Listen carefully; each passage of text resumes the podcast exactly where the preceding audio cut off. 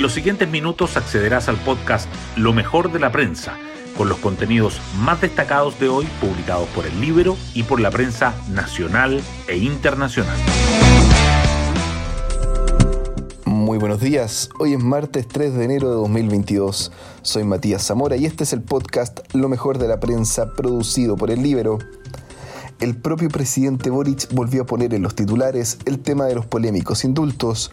Tengo la plena convicción de la inocencia de Jorge, aseguró al justificar la liberación del exfrentista Jorge Mateluna, condenado por la justicia a 16 años de cárcel por su participación en el asalto a un banco en Pudahuel.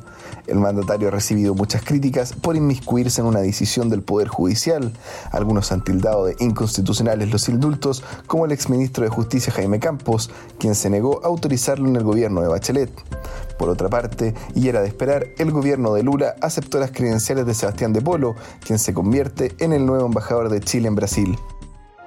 Las portadas del día.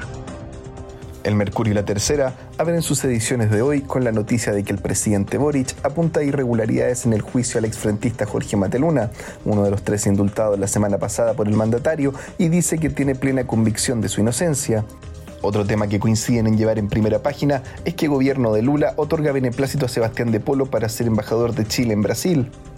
Diario Financiero, en tanto, titula con 11 líderes proyecta en el 2023 Eric Smith, Carmen Reinhardt, Janet Yellen, José Antonio Ocampo, Beata Javorcik, Angus Dayton, Joseph Stiglitz, Sergei Kuriev, Yuri Koike, Diguo y Cheng Chu.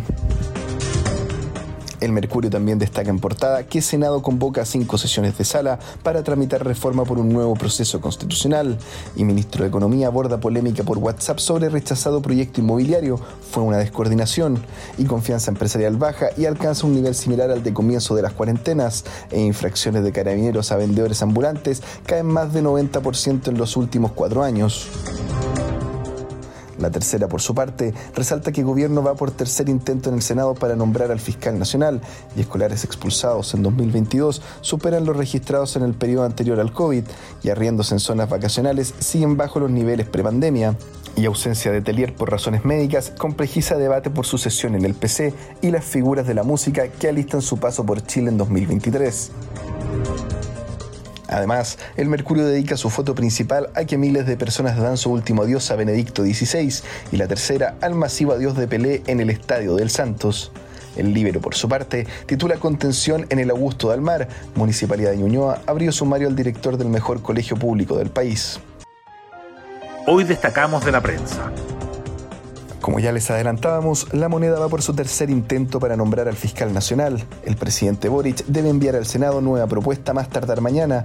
El nombre que genera menos reparos es Juan Agustín Meléndez, fiscal nacional de los Ríos y actual fiscal nacional subrogante, pero un grupo influyente de senadores sigue presionando para que el mandatario nomine al abogado Ángel Valencia.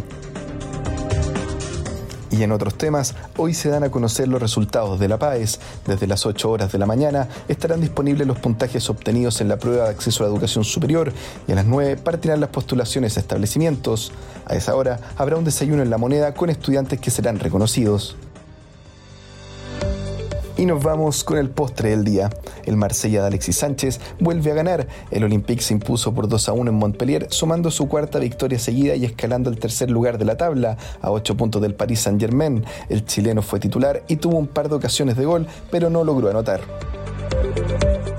Yo me despido y será hasta una nueva ocasión del podcast Lo mejor de la prensa. Que tengan un muy buen día.